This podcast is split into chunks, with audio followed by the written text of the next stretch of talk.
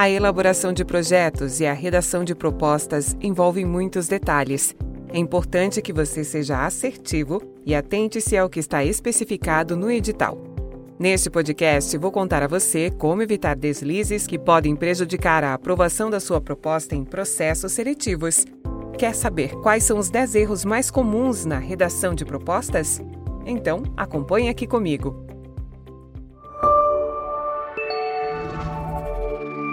Número 1. Um, tentar fazer tudo sozinho, sem consultar aqueles que estão envolvidos na execução do projeto.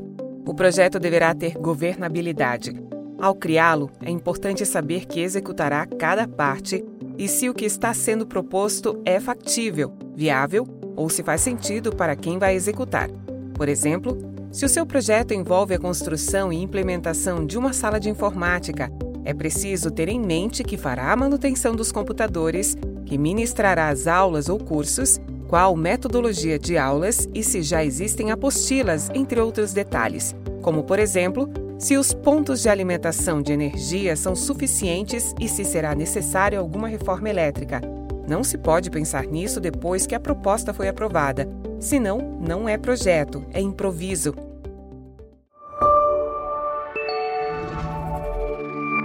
2. Redigir objetivos vagos, imensuráveis e incompatíveis com as intervenções. Os objetivos deverão ser específicos, mensuráveis e atingíveis dentro de um período de tempo determinado. Por exemplo, ter como objetivo conscientizar os moradores de uma determinada região sobre os principais fundamentos da educação ambiental. Como você irá medir a conscientização? Como poderá identificar se as pessoas envolvidas se conscientizaram ou não? Quais são os indicadores para isso? Além disso, o seu objetivo precisa ser compatível com os resultados sociais esperados e intervenções que fazem parte do projeto. Por exemplo, quando você tem como intervenção oferecer cursos de técnicas comerciais, o seu objetivo não pode ser simplesmente aumentar as chances de ingresso no mercado de trabalho, mas dizer quantas pessoas estão em situação de desemprego hoje e quantas deverão estar empregadas na área comercial até seis meses após concluírem o curso. Ou, ao menos, quantas pessoas deverão participar de entrevistas de emprego até seis meses após concluírem o curso. Vejam que, ao dizer isso, você está dando materialidade à realização de um curso e mostrando ao financiador que sabe onde quer chegar.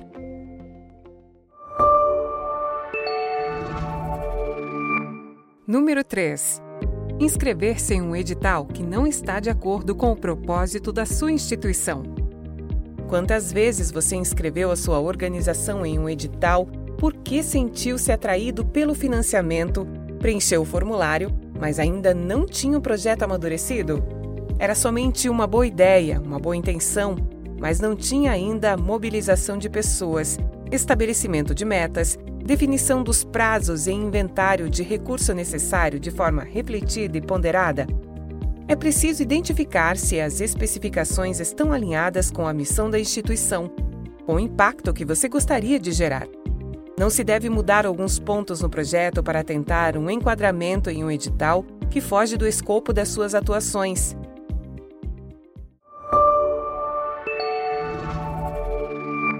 Quatro fundamentar as suas hipóteses em questões subjetivas ou especulações. Partir de hipóteses que estão baseadas em dados irreais ou especulações. É importante apresentar indicadores e dados de pesquisas oficiais que mostrem que o problema ou necessidade é real. Não se pode justificar um projeto começando com: Eu acho que seria importante porque gosto de trabalhar com esse tema.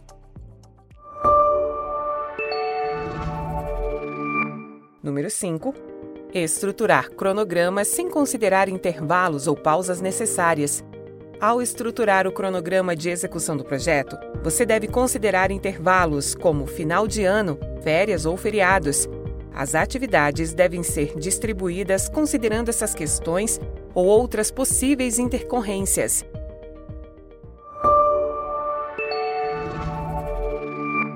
Seis orçar usando preços promocionais. O orçamento não deve ser baseado em cotações captadas na internet, considerando preços de liquidação que muitas vezes não serão factíveis no momento da execução da proposta. Além disso, você deve considerar o custo do frete, das taxas e impostos e de outros itens que fazem parte do custo. Número 7. Usar indicadores incompatíveis com os objetivos. Os indicadores devem estar alinhados com os objetivos específicos. Como você vai acompanhar o atingimento dos objetivos ao longo do projeto? O que vai indicar se eles estão ou não sendo cumpridos? Esses indicadores são muito importantes, pois mostram também a necessidade de mudar a rota durante a execução do projeto. Lembre-se, os indicadores podem ser numéricos, podem ser percentuais, podem ser de tempo, sempre algum número que identifique de onde se parte até onde se pretende chegar.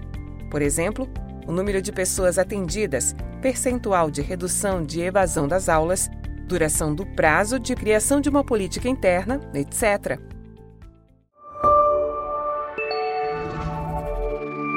8.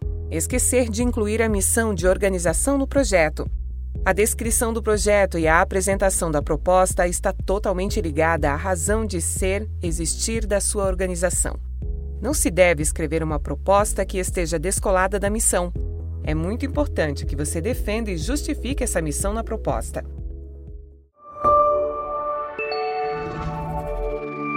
Nove. Escrever uma proposta que não seja personalizada.